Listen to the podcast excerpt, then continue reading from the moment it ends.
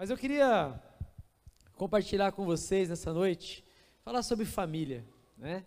É, família, o tema da mensagem é família, um lugar de provisão. Família é um lugar de provisão. A igreja, ela é formada por famílias. A igreja, ela é tão forte quanto a família mais fraca. A família estruturada, a família protegida, ela, ela é uma benção na sociedade. Deus ama a família. A família, ela, ela é o lugar onde nós recebemos recursos para os nossos dias.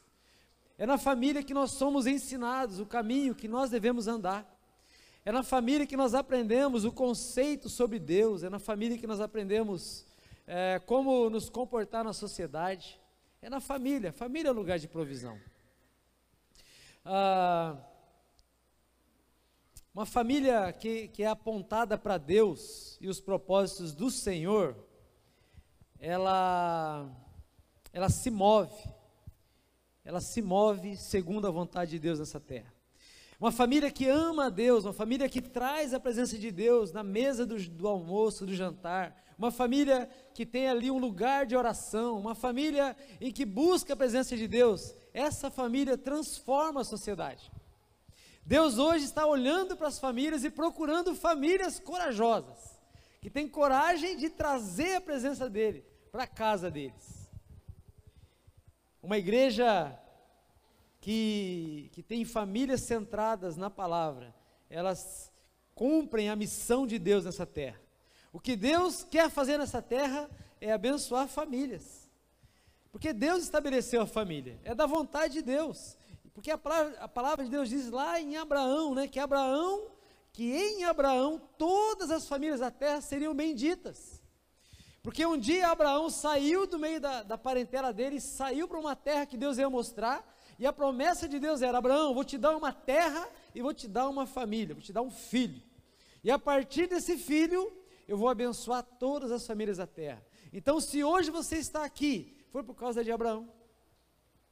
Porque um dia Abraão confiou em Deus, e a partir de Abraão, então, nós vamos ver ali, até chegar em Jesus, né, que é o nosso Senhor, que é o Senhor da igreja, e ele hoje está salvando pessoas, pela obra que ele fez lá na cruz, está salvando famílias.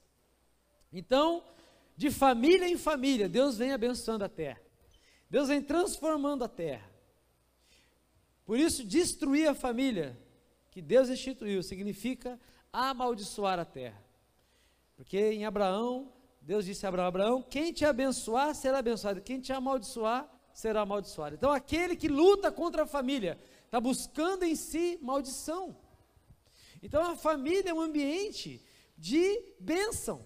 É um ambiente onde os pais que amam a Deus ensinam seus filhos a amar a Deus e aí continuar a, a, a presença de Deus sobre a terra. Quando as famílias se acabarem, Deus se recolhe também. Porque Deus, ele se movimenta através das famílias.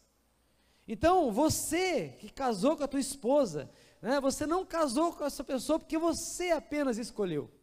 Porque nós não casamos com pessoas, nós casamos com propósitos. Deus uniu vocês com um propósito. A sua casa tem um propósito em Deus. E a palavra de Deus nos diz que o coração, eu quero falar sobre o coração também. O coração, ele tem uma função muito importante no ser humano, não é verdade?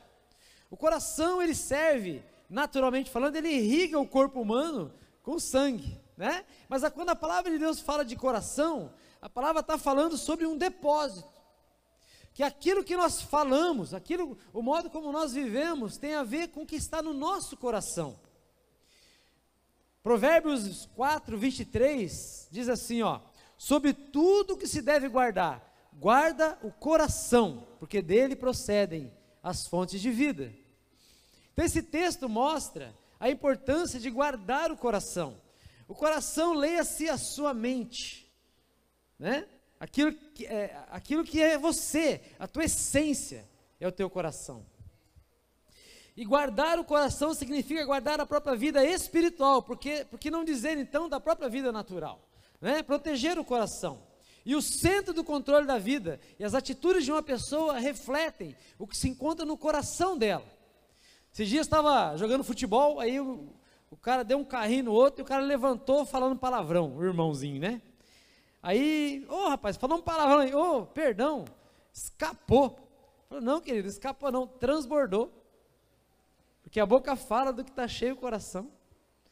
Então a nossa resposta para uma ofensa, o que sai da nossa boca, é o que está no nosso coração. A nossa resposta, o jeito como nós encaramos a vida, o jeito como a gente encara as crises ou as bênçãos, é aquilo que está no nosso coração. É o jeito que a gente vai lidar. Então, em última análise, o coração pode ser comparado a um depósito, a, um, a uma dispensa, onde você pode guardar coisas boas ou ruins, e que a pessoa vai lançar a mão conforme a necessidade dela. Então, o seu filho e sua filha que está na sua casa, você é responsável pelo coração deles. O que é que você está depositando ali? E você também, você vai perceber que muito do que está no teu coração hoje, você aprendeu lá no jardim da infância, lá com seus pais, lá quando você era criança. Então, muitas coisas que, que hoje nós lutamos ou que nós desfrutamos, nós aprendemos na infância. E está no nosso coração está guardado ali. Lucas, no capítulo 6, versículo 45, diz assim: que o homem bom tira coisas boas do bom tesouro que está em seu coração, e o homem mau tira coisas más do mal que está em seu coração, porque a sua boca fala do que está cheio o coração. Então, essas crianças, esses pré-adolescentes aqui que participaram desse encontro com Deus, o que é que Deus fez na vida deles? Deus tocou o coração deles. Então eles falaram que ah, tinha um papel que tinha que escrever ali. Na verdade, era só um jeito de ajudá-los a entender o que estava no coração deles. Situações que estavam lá que eles nem percebiam. E aí, na medida que eles iam colocando naquele papel, eles iam tirando do coração. E aí, porque eles confessavam os seus pecados, a palavra de Deus diz que aquele que confessa os seus pecados e deixa, alcança misericórdia. Ou seja, alcança transformação. E eu queria falar sobre por que, que a família é um lugar de provisão? Porque é a família que vai depositar aquilo que você precisa para viver a sua vida no seu coração. É na família que nós recebemos todos os nossos é, recursos para viver a nossa vida. É ali. Se nós fomos amados, se nós recebemos ali elogios, ou se nós fomos desprezados, ou se nesse ambiente nós fomos tratados com respeito, com honra. É na família que nós aprendemos. Eu estou vendo hoje muitos jovens, muitas crianças, muitas pessoas que não querem estar na família deles, porque lá eles são, é, são tratados como não pessoas, sem respeito, sem honra, sem o ensino. Muitos pais, aqueles que deveriam dizer para os filhos: Olha, você tem o que é preciso, eu amo você. Eles são aqueles que dizem: Olha, você não vale nada, você é um atraso. Isso vai entrando no coração e esse, e esse recurso, no momento de crise, vai ser usado. Então, muitos de nós, aquilo que a gente reproduz aqui com os nossos filhos, o jeito que nós educamos, e às vezes de um jeito errado, fora da palavra de Deus, é aquilo que nós aprendemos com os nossos pais. Foi colocado no nosso coração. E quando a gente vai lá buscar o recurso, não tem. E a gente usa aquilo que não deveria usar. E eu queria usar como exemplo um homem, um homem tremendo na palavra, um homem que, que ele representa, é, quando a gente fala do, do, Antigo Testamento, tem homens no Antigo Testamento que eles representam Jesus, é, uma, é, é, um, é um tipo de Jesus, e esse homem era José. José, você sabe a história dele, um menino que, um dos filhos de Jacó, filho de Raquel, a, a mulher que Jacó mais amava, e esse, esse José, foi separado dos irmãos, porque o pai o amava mais do que os seus irmãos, porque ele, é, são vários irmãos de, de, várias mães, né? mas a Raquel era a mulher pela, pela qual é, Jacó trabalhou mais de 20 anos, por causa daquela mulher, então é, era a paixão da vida dele. E naquela época havia ali poligamia, né? As pessoas casavam com, com outras, mas tinha uma ali que era a esposa que ele mais amava. E aí, você vai saber, vai ver que a história é, em Gênesis, do capítulo 37 até os 50 de Gênesis, conta a história de José. Né? Então, quem era José? Ele era filho de Raquel. Foi o filho que Jacó mais amou e investiu. Seu pai fez distinção entre ele e seus irmãos, dando-lhe uma túnica colorida para separar dos irmãos. Contava, ele contava a seu pai o que seus irmãos faziam de errado, por isso os irmãos o odiavam. Ele teve sonhos proféticos sobre o seu futuro, por isso seus irmãos o odiaram ainda mais. Seus irmãos tentaram matá-lo, mas o venderam como escravo. Ele foi levado ao Egito. No Egito, mesmo longe de casa, Deus o fez prosperar na casa do capitão da guarda, e este também prosperou. Por causa de José, o capitão da guarda, no Egito prosperou. A Bíblia diz que Deus era com José, naquele lugar, no lugar do cativeiro, no lugar da escravidão. E ali naquele lugar ele foi acusado injustamente de assédio, assédio sexual. E a mulher de Potifar, é, a mulher de Potifar, não é? E foi condenado à prisão, injustamente. Na prisão, ele serviu ao carcereiro, bem como aos prisioneiros. Na prisão, ele interpreta sonhos de dois condenados, que o faraó mandou preso, o ex-copeiro do rei e o ex-padeiro, e os sonhos se realizaram conforme ele previu. Então José era um homem segundo o coração de Deus, um homem que na casa dele ele recebeu recursos necessários para que naquele momento de crise lá no Egito, ele pudesse ser bênção para aquelas pessoas, mesmo no, no lugar de escravidão.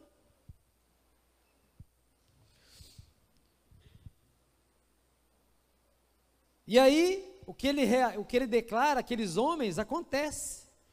E ele pede até para um dos, do, da, um, um, dos dois, né, porque ele, ele, ele profetiza dizendo assim: ó, um de vocês vai morrer e o outro vai viver. Você que vai viver, quando você chegar lá no, no faraó, lembra de mim, fala de mim lá, diz que eu estou preso injustamente. Mas a Bíblia diz que esse cara esquece de José e larga ele lá na prisão. Mas um dia, o próprio faraó tem um sonho. Ele sonha e ele então ele procura ali os sábios e ninguém consegue interpretar o sonho, até que o copeiro se lembra, fala: Olha, me perdoa que eu me lembrei de uma coisa. Lá na cadeia tinha um menino, um rapaz que interpretou um sonho que eu tive e realizou o sonho. E aí, Faraó então manda chamar, manda chamar José.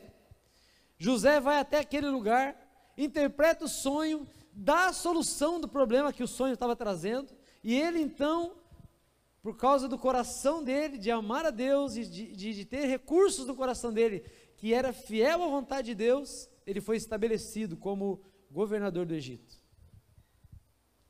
Um escravo saiu da prisão para o palácio, num dia. José, E na época da fome, porque a, a, profecia que ele faz ali era, era que haveria sete anos de muita abundância e depois sete anos de muita fome. E na época da fome, os irmãos de José, que estavam lá em Canaã, vêm até o Egito comprar comida. E eles não o reconhecem, mas José reconhece os irmãos. José testa seus irmãos e depois se revela para que eles pudessem vir ao Egito com toda a família de seu pai, Jacó né, e agora chamado Israel. Então, é, José aparece ali, revela para os irmãos ele: Olha, sou eu, José. Traz o pai para cá, traz a família toda, vem morar no Egito, porque Deus me trouxe para cá para a preservação da vida. E José recebe seu pai, toda a sua parentela e os coloca na melhor área do Egito. Depois da morte de seu pai, seus irmãos ficam com medo de José se vingar deles, porque o pai não estava mais vivo. Falou, agora que o pai morreu, nós vamos, nós vamos, né? Ele vai pegar a gente aqui. E eles vão então com medo de José, mas José olha para eles e diz assim: Queridos, não tenham medo, porque Deus me enviou na frente de vocês. Vocês tentaram mal, mas Deus reverteu o mal em bem. E eu estou aqui hoje porque Deus me mandou à frente para preservar o povo de Deus. Olha que história tremenda. Né? Fiz aqui um resuminho, mas é muito linda essa história. Dá um filme, já deve ter dado, né? Novela, deu tudo aí já, né? Mas é uma história tremenda, uma história que revela algo para nós. Lá no versículo 41, do versículo 25 a 27, é, é o sonho que, que, que Faraó tem, né? O Faraó teve, o, na revelação ali que José dá para Faraó, ele diz assim: o Faraó teve um único sonho, disse-lhe José. Deus revelou ao Faraó o que ele está para fazer. Aí ele fala: as sete vacas boas são sete anos. As sete espigas boas também são sete anos. Tratam-se do mesmo sonho. Então ele está dizendo: olha, o que Deus falou para você, ele, ele deu dois sonhos porque Deus vai fazer. Então, seriam sete anos de muita fartura, em que se você chupasse uma laranja e jogasse a semente no chão, brotava pé de laranja. Ia, tudo ia frutificar. Ia ser abundante, uma, uns sete anos de muita fartura, de muita riqueza. Mas aí ele disse para o farol, farol, mas também você tinha sete vacas loucas aí, não tinha? E tinha sete espigas secas, não tinha? Então, isso são sete anos de muita fome. Então, você precisa ajuntar muito na época boa, porque na época da fome você vai se alimentar do que você ajuntou na época boa. Eu creio, vou fazer uma interpretação aqui, né? Eu creio que José, ele, ele tem uma visão da vida dele quando ele fala isso. Quando ele diz para ele assim, ó, sete anos de muita fome, reserva. De, de abundância, reserva para os dias de sequidão. José viveu muitos anos na casa do pai, de muita prosperidade emocional. Ainda que os irmãos o perseguiam, mas ele sabia quem ele ouvia. Ele ouvia o pai dele. E o pai dele depositou no coração de José coisas muito boas naquele tempo em que ele era um menino, em que ele estava na casa do pai. O pai depositou no coração dele coisas tremendas que o ajudou a vencer lá no Egito. Então ele está dizendo para o farol, farol, claro que não está assim, mas eu, eu creio que ele está dizendo para o farol, como eu vivi sete anos de muita fartura, meu coração, eu armazenei muitas coisas no meu coração, e quando eu, eu fui escravo, no momento de sequidão, de, de, de, de, prejuízo, de seca, eu pude desfrutar daquilo que estava no meu coração. Então ele está mostrando, na verdade, a realidade dele. Então, quando criança, é uma época de abundância. Não é assim? Quando eu sou criança, quando a gente é criança, nosso coração, ele recebe as coisas e fica. Todo elogio que um pai faz para um filho, toda bênção que o pai faz, aquilo fica no coração dele. É tão tremendo que o próprio Deus fez isso com Jesus, lembra? Jesus, na hora que ele foi batizar, Jesus não tinha expulsado nenhum demônio, Jesus não tinha curado ninguém, não tinha andado sobre as águas, mas naquele momento do batismo, veio uma voz do céu que olha para Jesus e diz assim: Esse é meu filho, eu te amo. Sabe que às vezes falta nos, nós como pais olhar para os nossos filhos e dizer assim: Filho, eu amo você, independente do que você fizer. Você é aceito, ainda que você não seja tudo aquilo que eu acho que você deveria ser. Você, eu amo você e você tem o que é preciso. Então, no ambiente em que você é aceito, você é amado, e um coração de criança, ele é fértil. Eu gosto da palavra do semeador, né? Lembra a palavra do semeador? O semeador saiu a semear, e uma parte caiu à beira do caminho, outra parte no meio da, da, das pedras, outra parte nos espinhos, e uma outra parte numa terra fértil. E essa terra, então, ele deu cem por um. Imagina isso com idade, se fosse uma pessoa. Então, a, o momento da terra fértil é quando criança. Tudo que você coloca ali frutifica. A criança aprende matemática, aprende inglês. Criança de 3 anos já sabe falar inglês lá nos Estados Unidos, né? Fala ou não fala? Chinês. Chinesinho de 3 anos já fala. Mas é verdade que hoje a, a, a ciência diz que uma criança que é, que é bilíngue, ela aprende muito mais fácil os três, quatro idiomas, facilmente. Por quê? Porque é um coração fértil. É um coração que você coloca a semente e multiplica. Então, uma criança, é, a melhor fase para o aprendizado é na, na, na fase infantil. Porque ali tudo fica, é uma esponja, absorve tudo. É por isso que os pais têm que entender que porque absorve tudo, eu tenho que colocar coisas boas ali. Eu tenho que proteger esse coração. Porque na medida que o tempo vai, que, que, que, que a idade vai passando, né? Aí vem as preocupações da vida, como o próprio texto do, do, do semeador fala. Né?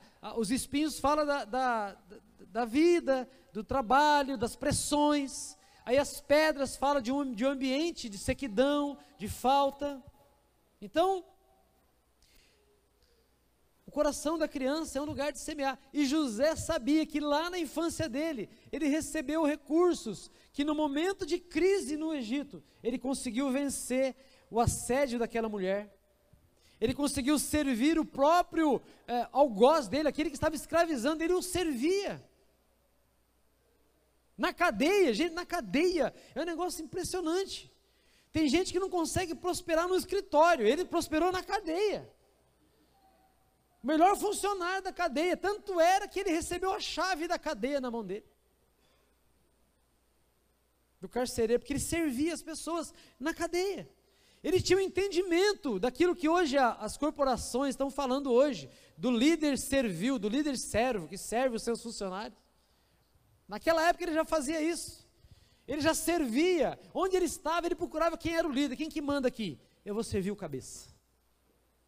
Eu não vou ficar na, na, na fofoca com os peão da obra. Eu vou falar com. Eu vou servir aquele que manda na, no negócio. Então você vê José servindo quem manda. Tanto é que quando ele chega até o, o, o faraó, ele fica o segundo no, no maior país da época. O segundo mandou, deu tudo na mão dele. Mas por quê? Porque o coração dele foi alimentado na infância daquilo que ele, que ele precisava. Você sabe que tem uma teoria chamada janela 714. A janela 714, ela fala de uma época em que uma pessoa entre os 7 e os 14 anos é a época que mais a pessoa aprende. E tem uma estatística para você ver que as pessoas que se convertem depois dos 14 anos, depois da, da, fase adulta, normalmente, assim, apenas 4% dessas pessoas permanecem com Jesus até o fim. É pouco, né? Agora, a pessoa que se converte antes dos 14 anos, a estatística diz que é 34%. Você que investe em Bitcoin aí, qual moeda você investe? 34% ou 4%? Nós vamos investir nos, nos jovens, nos adultos, vamos correr atrás, nas famílias, vamos salvar. Nós vamos, como igreja a gente faz isso. Mas o mais importante então é investir nas crianças. Porque quanto mais profunda for a raiz da palavra, muito mais difícil eles vão se desviar. Eles vão permanecer no caminho do Senhor. Então essa janela 714 é o melhor momento para semear, para investir na vida da criança, para mostrar para ela quem é Deus, o que Deus pensa sobre ela, o destino dela, o propósito que Deus tem para ela. Então, Provérbios 22, 6, o que, que diz lá? Ensina a criança no caminho em que ela deve andar, e ainda quando, a, quando for velha, não vai se desviar. Se você ensinar no caminho da mentira, ainda quando for velha, não vai se desviar. Você ensinar no, no caminho da desonestidade, ainda quando for velha não vai se desviar. Então, o coração ele é fértil para tudo. Para coisa boa e coisa ruim. E na verdade, as coisas ruins você não precisa semear. Não sei se já, quando você vê um terreno, que você compra aquele terreno, né, e vai lá, tira todo aquele mato do terreno e deixa aquela terra assim, lá em Londrina a terra é bem vermelha, né? Aqui também, né? Fica aquela terra vermelha, assim, limpinho. Aí você fala: olha que terreno maravilhoso, vou deixar ele limpo assim, e sai. A primeira chuva que der, o que, que brota lá? Maçã? Pera. Ah, nasce uva. Nasce mato. Capim. Por quê? Porque a raiz do, da, da erva daninha está lá. E no coração nosso também. É por isso que nós temos que ser intencionais na nossa vida, colocar a palavra de Deus para dentro do nosso coração, para que aquilo ali frutifique e arrancar as ervas daninhas, daninhas, né? Então, confessar o pecado é exatamente isso, arrancar a erva daninha e deixar a palavra de Deus frutificar. Porque é isso que vai fazer diferença na nossa vida. Então, aqui eu tenho esse José que entende o que Deus fez com ele, e agora ele dá uma ideia para o faraó, e aí né, nessa conversa aí ele começa a, a, armazenar muito, você vai ver que, ele, que a Bíblia diz que ele constrói muitos celeiros, diz a palavra que José ia além das medidas, ele construiu muitos, muitos, muitos, muitos celeiros de comida, muita comida, que alimentou não apenas o Egito, mas o mundo inteiro durante sete anos. Então, depósitos cheios de alimento, de provisão. Porque José tinha o coração dele um depósito cheio de alimento, de provisão para ele e para as pessoas em volta dele. Você sabe que Deus está procurando mudar o Brasil, sabe? Na questão política, na questão de, de que a gente vê, né? Toda essa corrupção, sabe? Deus, Deus tem liberado palavras para o Brasil sobre uma transformação. Mas sabe como é que Deus vai mudar a política do Brasil? Começa com a nossa casa, com os nossos filhos. Nossos filhos serão os políticos transformados, que vão transformar a sociedade deles. Serão aqueles que vão ser diferentes, que vão ter uma postura diferente, assim como José, que governava com equidade, de um jeito correto, servindo as pessoas, cuidando do povo ali. Uma vida de entrega para as pessoas. E ele está aqui, então, um homem que está no, no lugar certo na hora certa, que Deus quis que ele estivesse lá. E um dia José recebe os irmãos, porque os irmãos vêm comprar comida, e ele ali não se revela, né? Já falei aqui, não se revela para os irmãos, os irmãos não, conhecem, não o conhecem, porque ele está falando a língua egípcia, e aí tem um tradutor, e está ali, e ele começa provar os irmãos, né? devolve o dinheiro, pega o dinheiro, traz de volta, prende um, solta outro e vai fazendo até que ele chama os irmãos para um churrasco. Chama os irmãos para um churrasco e na casa dele ele coloca os irmãos, os irmãos não sabem quem ele é, mas ele coloca os irmãos sentados na mesa, do irmão mais velho até o mais novo, na sequência. E eles começam a olhar aquilo, falando: o que está acontecendo? No, no, capítulo 43, 33, os irmãos se sentaram de frente para José. Eles foram colocados por ordem de idade, desde o mais velho até o mais moço. Quando viram isso, eles começaram a olhar uns para os outros, muito admirados. Você sabe que era costume da época, naquela época, né, e o povo judeu, e a gente também, de colocar o nome da pessoa conforme era o nome profético, ou para que iria acontecer com ela ou para o que estava acontecendo no momento ali quando aquela pessoa nascia. Então eu creio, vou fazer uma aplicação aqui, que cada irmão de José representava um recurso que Deus colocou no coração de José através do pai dele. Então, eu vou falar de quatro, quatro nomes da família ali, que, que, e o significado deles. E eu vou aplicar ele como se fosse um recurso necessário para o coração. Para mim, para os nossos filhos, aquilo que José tinha nele. É tanto assim que a palavra de Deus fala né, lá no livro de Samuel que quando a arca do Senhor foi levada, né, os filhos de, de Eli morreram. A, uma, das, uma das mulheres dos filhos dele estava grávida e ela diz a palavra que ela deu a luz ali naquele momento, que ela ficou tão atribulada, porque o marido tinha morrido, ela deu a luz. E quando ela dá a luz, ela coloca o nome daquela criança, Icabode. Foi-se a glória de Israel. Então aquele menino ia crescer com o nome de, de, de alguém que não teria a glória de Israel perto dele. Icabode. Né? Então, o nome era muito, era muito forte para eles naquele momento. Então, cada irmão de José tinha o seu nome relacionado a um momento da vida da família de Jacó. E, consequentemente, aquilo era armazenado no coração de José. Então, eu quero fazer uma aplicação para a nossa vida hoje. O que nós precisamos depositar no nosso coração e principalmente no coração dos nossos filhos. Então eu quero falar desses nomes, né? Que significa o primeiro nome é Rubem. Rubem significa eis um filho. Rubem significa alguém que tem uma identidade, que tem um pai. Alguém que não está solto por aí, alguém que não anda perdido, alguém que sabe para onde voltar. Alguém que sabe que tem alguém que está abençoando a vida dele. Um pai foi criado para abençoar o filho. E aí eu queria perguntar: quem aqui é pai? Levanta a mão. Você é pai. Isso. Mãe também. Mãe também, levanta a mão. Pai e mãe. Isso. Agora, quem que é filho aqui? Todos nós. Todos nós somos filhos. Aqui é a reunião dos filhos de Deus. daqueles que têm que saber quem são. Que o mundo vai tentar arrancar de você a sua identidade. O mundo vai tentar arrancar do seu filho a identidade deles. Quem eles são.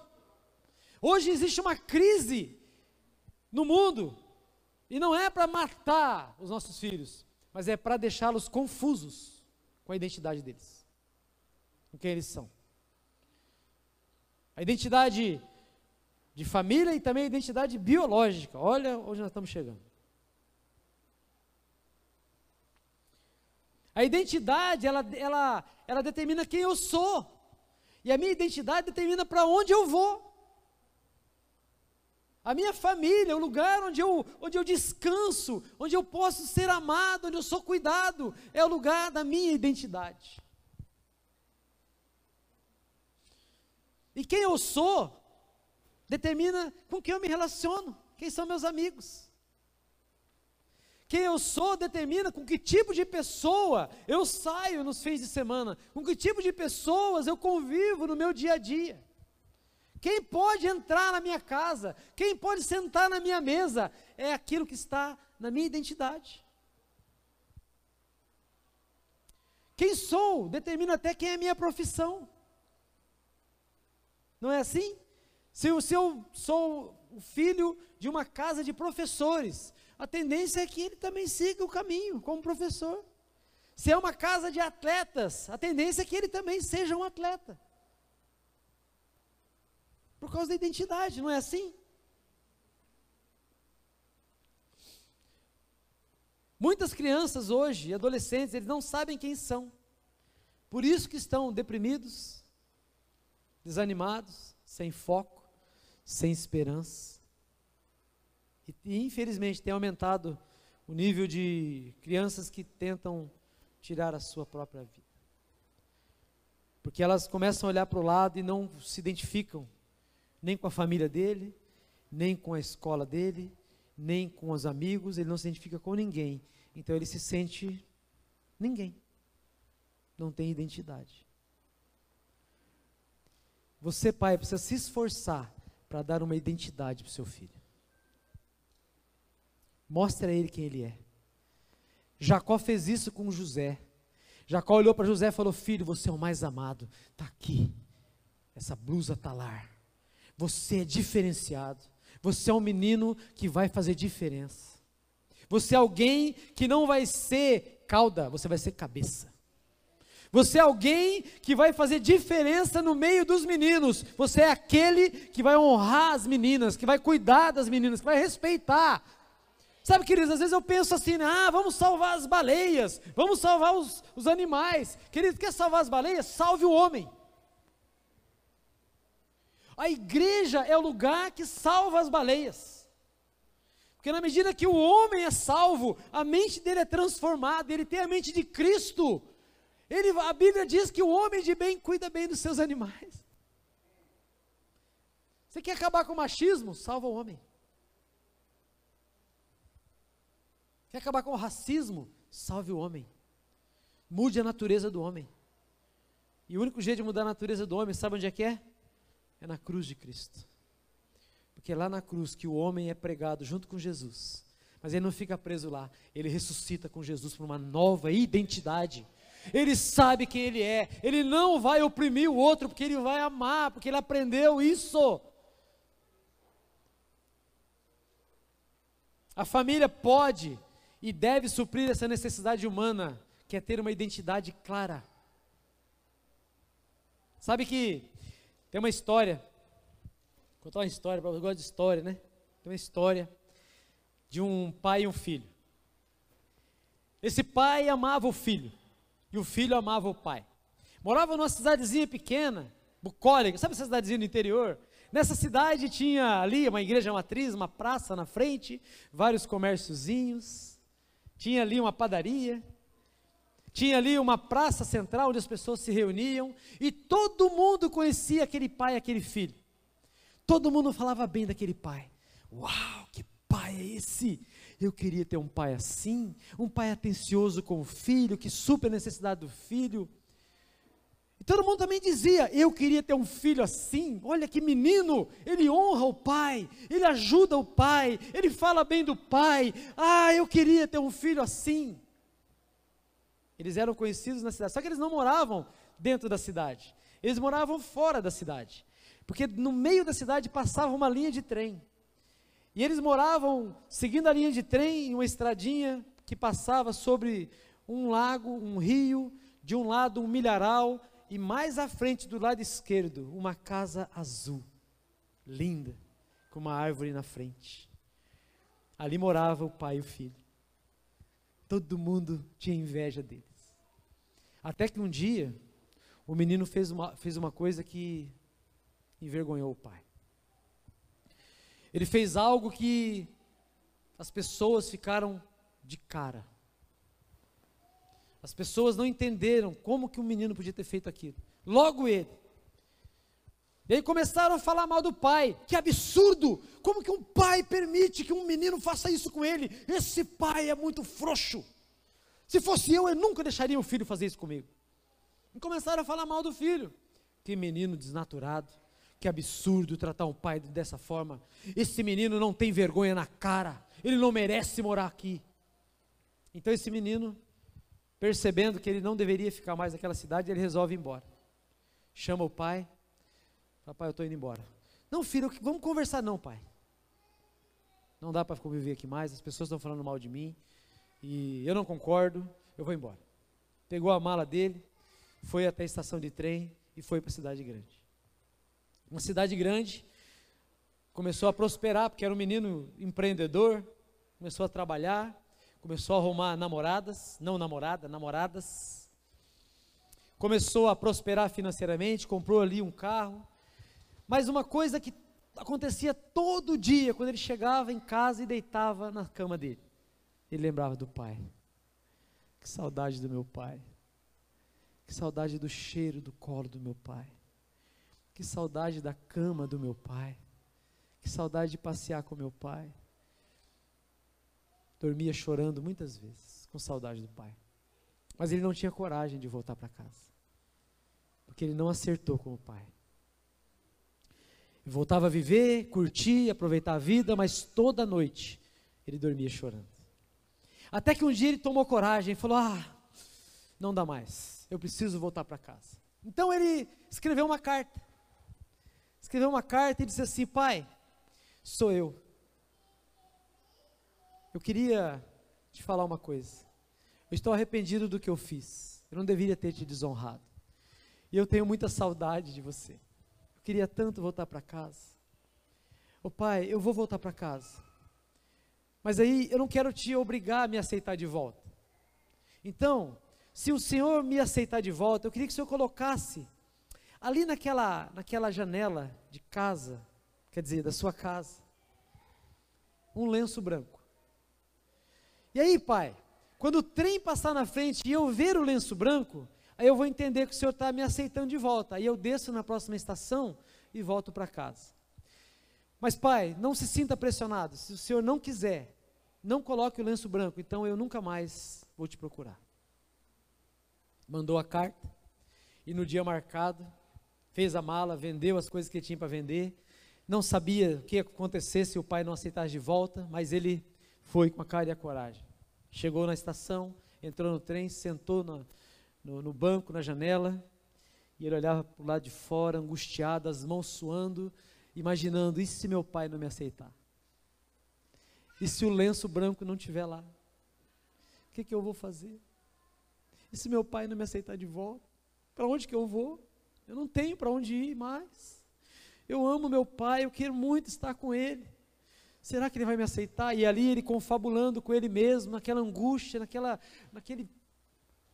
Uma mulher do lado olha para ele e pergunta: Mas o que, que foi, moço? Que você está assim?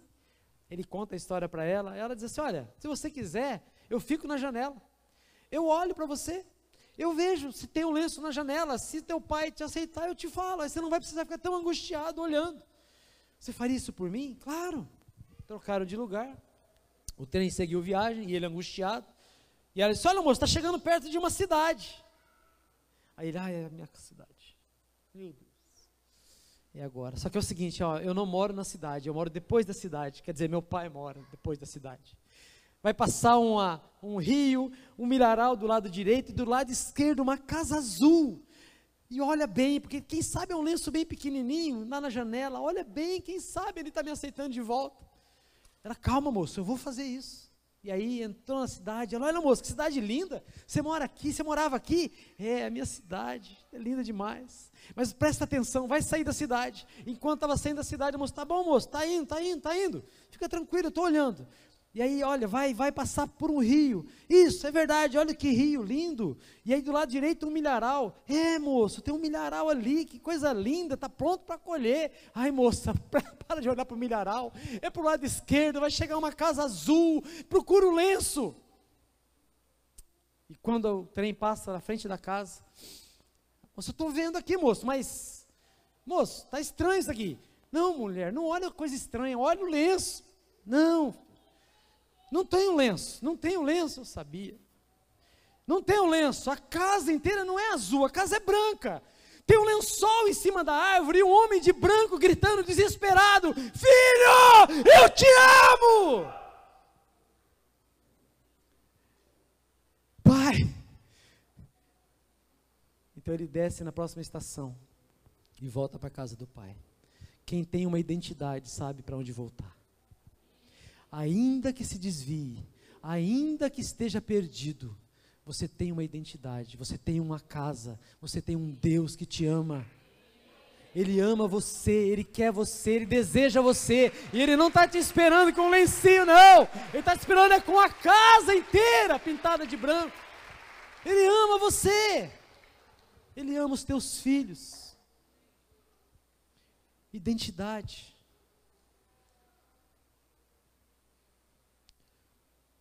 José teve dois sonhos a respeito do seu futuro. Era como se Deus tivesse aberto o livro e mostrado o seu destino, que poderia acontecer ou não, iria depender do seu foco.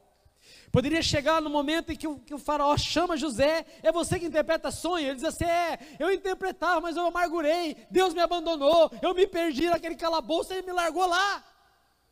Mas não, enquanto ele estava naquele lugar de, de morte. Gente, cala, esse lugar, a prisão, sabe onde era? Era debaixo da casa de Potifar, era onde o esgoto descia, onde a latrina, onde descia a sujeira ali, e ele naquele lugar, ele não amargurou, ele permaneceu firme, por causa da identidade dele, de quem ele era, porque um dia Deus mostrou para ele, olha, esse é seu destino, permanece nesse lugar, e ainda que demore, ainda que demore, Deus não esqueceu de você. Talvez você esteja nesse lugar hoje, no calabouço. Uma pessoa disse uma vez que calabouço era como se fosse cala-boca, um lugar onde você, você não tem voz. Não tem muita base nisso, mas é um lugar que você não tem voz. Talvez você está vivendo dias em que a pressão está sobre você, mas lembre-se, você é um filho. Deus olha para você e diz: Eis um filho, eis uma filha, eu amo você, você é meu.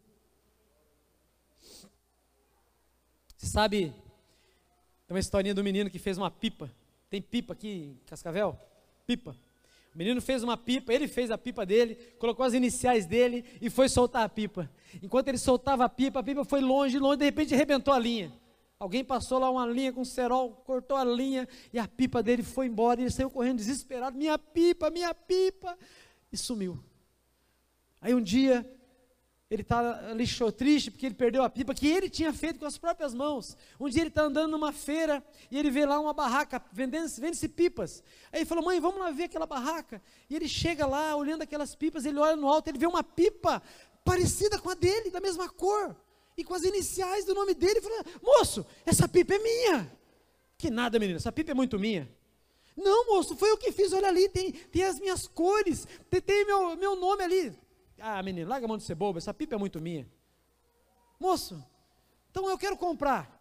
Quanto custa? Quanto você tem? Como assim, moço? É tudo que você tiver. Mas, moço, tudo? É. Tá bom.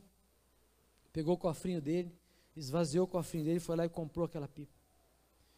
Daí ele pegou aquela pipa na mão, olhou para a pipa e falou: Pipa, você é minha duas vezes. Primeiro, porque eu te fiz. Segundo, porque eu te comprei. Você é de Jesus duas vezes. Primeiro, porque ele te fez. Segundo, porque um dia ele te comprou lá naquela cruz. Você só precisa aceitar isso. E aí você entra, pra, você recebe uma identidade de filho de Deus. O segundo filho, quero ser rápido, não cabe isso hoje. O segundo filho é Simeão. Simeão significa ouvindo. Quem que você escuta? Quem você ouve? Quem você ouve determina para onde você vai. Porque é uma voz de direção para você. Quem dá direção para você? É o mercado financeiro? Quem é? É a crise? É a doença? Quem é que determina? Quem você está ouvindo hoje? José era atraente de boa aparência e um dia a mulher olha para ele e se encanta com José. Ah, José, você é lindo, maravilhoso, vem cá, me abraça. E José olha para ela e fala: Não, eu não vou tocar em você porque o meu Senhor me negou você. E eu não vou pecar contra Deus e contra o meu Senhor que eu vejo. E sabe o que, é isso? Alguém que, que respeita a Deus, mas respeita as pessoas. Ele escuta o que Deus fala e o que o Potifar falou. Potifar falou: Ó, na minha mulher você não toca, não. Pode fazer, cuida de tudo aqui, menos da minha mulher. E ele ouvia. Ele ouviu. Você sabe o que é que guarda a nossa vida de pecar? É quando nós aprendemos a ouvir a voz de Deus. A Bíblia diz que nós vamos ouvir uma voz atrás de nós dizendo: Este é o caminho, andai por ele ouvir. Você tem que ensinar o seu filho a ouvir a voz de Deus. Esses meninos, essas meninas aqui ontem aprenderam a discernir a voz do Espírito. Quem fala com eles? Um Deus que ama, que tem uma direção, um caminho correto, um lugar onde que ele pode pisar que não vai afundar, um lugar já excelente, uma rocha. Ouvindo. José não se vendeu por um momento de prazer, nem por mais poder, porque ele já tinha o poder por causa de Potifar. Se ele fica com a mulher dele, ele ia ter o um poder maior, mas ele não se vende, porque ele aprendeu a submeter a sua vida a Deus e também a uma, uma autoridade visível. Sabe, queridos, a igreja é um lugar onde você pode ser abençoado. Tem pessoas aqui que podem ouvir você, orar com você, te aconselhar, te dar direção para a sua vida, porque nós vivemos baseado na palavra de Deus, que é âncora para a nossa alma. Nós não estamos aqui com uma ideia natural de, de, homens, ah, vamos fazer uma igreja, que é legal. Não, nós estamos aqui porque a palavra de Deus manda a gente fazer, nós estamos aqui porque a palavra diz para a gente estar, nós fazemos o que ela manda a gente fazer, a gente vai onde ela, onde ela manda a gente ir. Então, busque conselho. Não tome decisão precipitada. Não aproveite os momentos sem perguntar para Deus se é esse o caminho. Quem você ouve? A Bíblia diz que existem muitas vozes nesse mundo, mas nenhuma sem significado. José aprendeu a ouvir aqueles que estavam debaixo de autoridade. Em todos os lugares que ele estava, ele se colocava debaixo de autoridade, porque ele sabia que nesse lugar havia bênção, provisão, cuidado. Em terceiro, Levi. Levi significa junto, amizades. Quem são seus amigos? Quem são as pessoas que você compartilha sua vida? José aprendeu a compartilhar a vida dele com pessoas que precisavam dele e com as pessoas que cuidavam dele. Então ele está ali na cadeia, no versículo 9 até o 41, 9, 13. Tem um momento ali que que o copeiro do rei se lembra de José. É muito legal, né? Chegou a hora de confessar um erro que cometi, disse o copeiro. Um dia o Senhor ficou com raiva de mim e do chefe dos padeiros e nos mandou, nos mandou para a cadeia, na casa do capitão da guarda. Certa noite, Cada um de nós teve um sonho, e cada sonho queria dizer uma coisa. Lá na cadeia estava um, um, com a gente um moço hebreu, que era escravo do capitão da guarda. Contamos a esse moço os nossos sonhos, e ele explicou o que queriam dizer. E tudo deu certo, exatamente como ele havia falado. Eu voltei para o meu serviço, e o padeiro foi enforcado. Muitos irmãos, e aí, queridos, é interessante que ele fez amizade com aquele homem.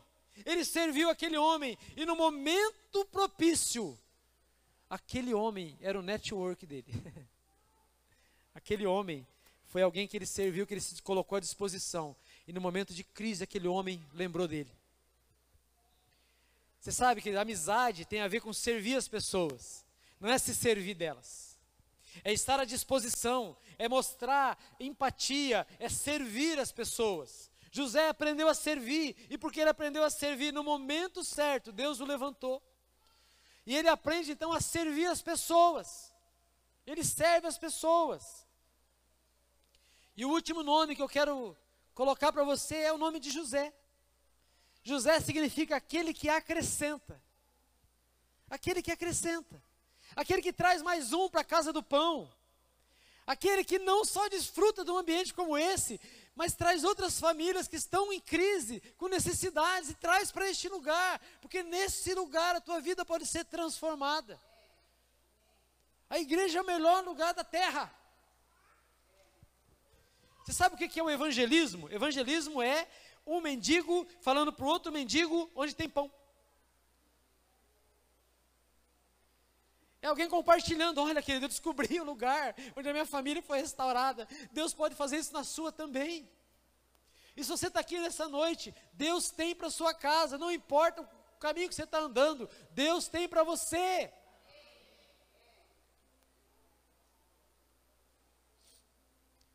É interessante que no momento ali,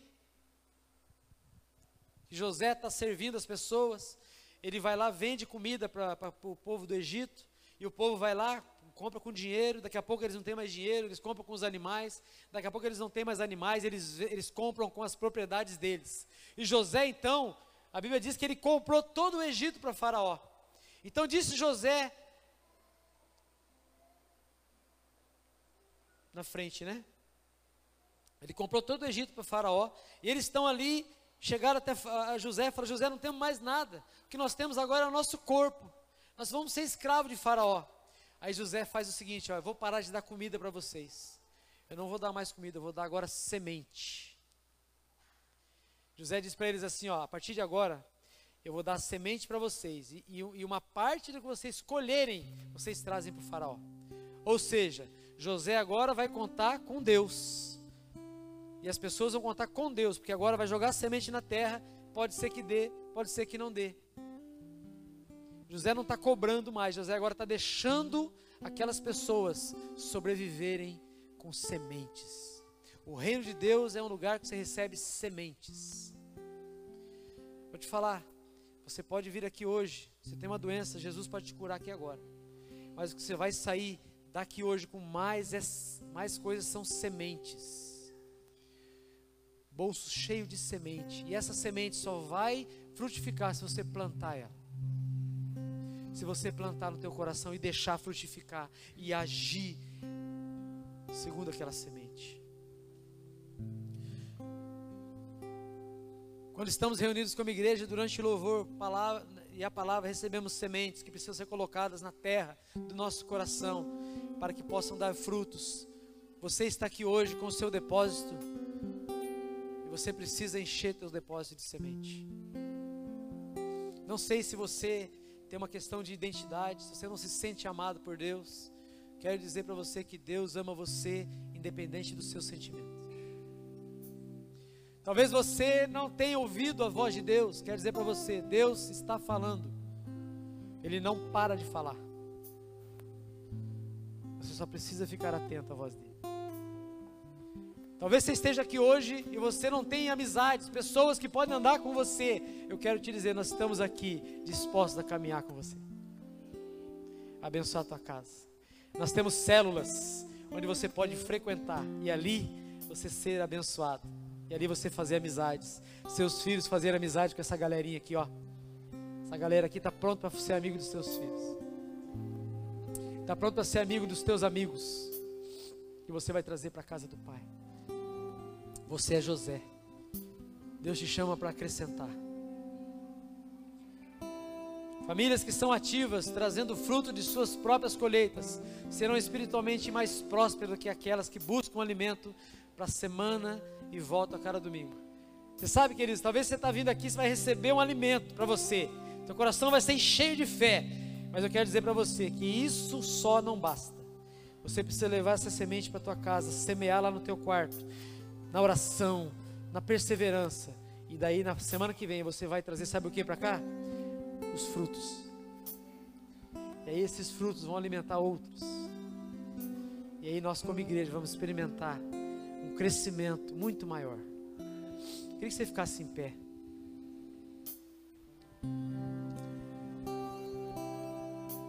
Queria pedir para os meninos e meninas aí do Super Kids ir com seus pais. Vai lá com seus pais.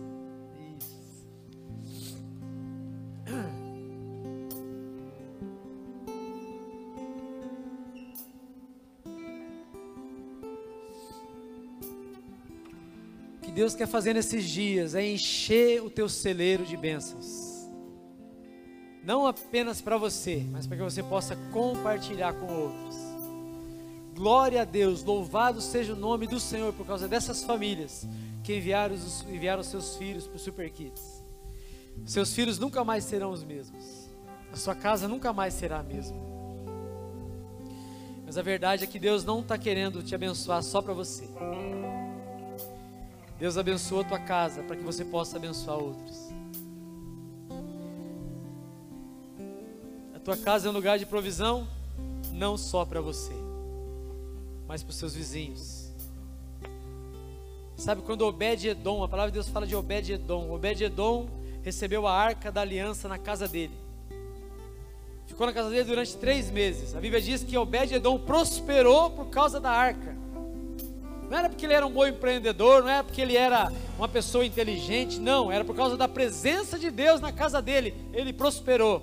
Mas quando esse homem prospera, a padaria também prospera, porque ele compra mais pão. Os vizinhos também prosperam, porque ele compartilha o que ele tem. Deus quer abençoar a tua casa, para abençoar Cascavel. Você é a mão de Deus para o teu bairro. Você é a mão de Deus no teu trabalho.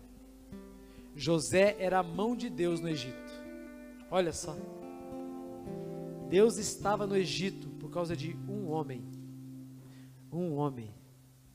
Deus está no seu bairro por causa da sua família. Deus está na cidade de Cascavel por causa da sua vida. A família é um lugar de provisão. A igreja é uma família. Esse é o lugar de provisão. Abraça teus filhos aí, vamos orar. Glória a Deus. Pai, nós queremos te louvar nessa noite, Pai. Obrigado, Senhor, porque a tua palavra é alimento. A tua palavra é um alimento, mas é antes de ser alimento, ela é uma semente precisa ser plantada, que precisa germinar, que precisa brotar, que precisa frutificar. A nossa casa é um terreno fértil. Pai querido, eu não sei como que essas famílias chegaram aqui hoje, mas o Senhor conhece, O Senhor sabe a necessidade de cada um. Senhor sabe a necessidade. Quem sabe aqui tem pais que os filhos estão desviados do caminho do Senhor. Quero animar você. Todo o trabalho que você fez não foi em vão. O que você semeou no coração dele não foi em vão. Vai frutificar. Lá longe ele vai se lembrar e vai voltar para a casa do pai. O que você precisa fazer, sabe o que, que é? Pintar a casa de branco, encher a árvore de um lenço branco e você gritar desesperado: Filho, essa casa é sua. Não sei como que está a tua casa hoje, mas Deus sabe. Deus está olhando para a tua casa e está trazendo provisão. Os teus filhos são provisão de Deus para você. Chama os teus filhos para orar. Faça um tempo de oração na tua casa. Busque a presença do Senhor. A tua casa é um lugar de provisão. Pai, em nome de Jesus, nós abençoamos agora cada família aqui, Senhor. Cada filho, cada filha, cada mãe, cada pai. Abençoamos esta casa, Senhor, com provisão, Pai. Provisão, Senhor. Pai querido, obrigado porque o Senhor tem nos treinado, Senhor, para receber mais pessoas. É no nome de Jesus que nós oramos e nos alegramos nessa noite, Senhor. Por toda a provisão, por todo o cuidado que o Senhor tem conosco. Em nome de Jesus. Amém. Thank you.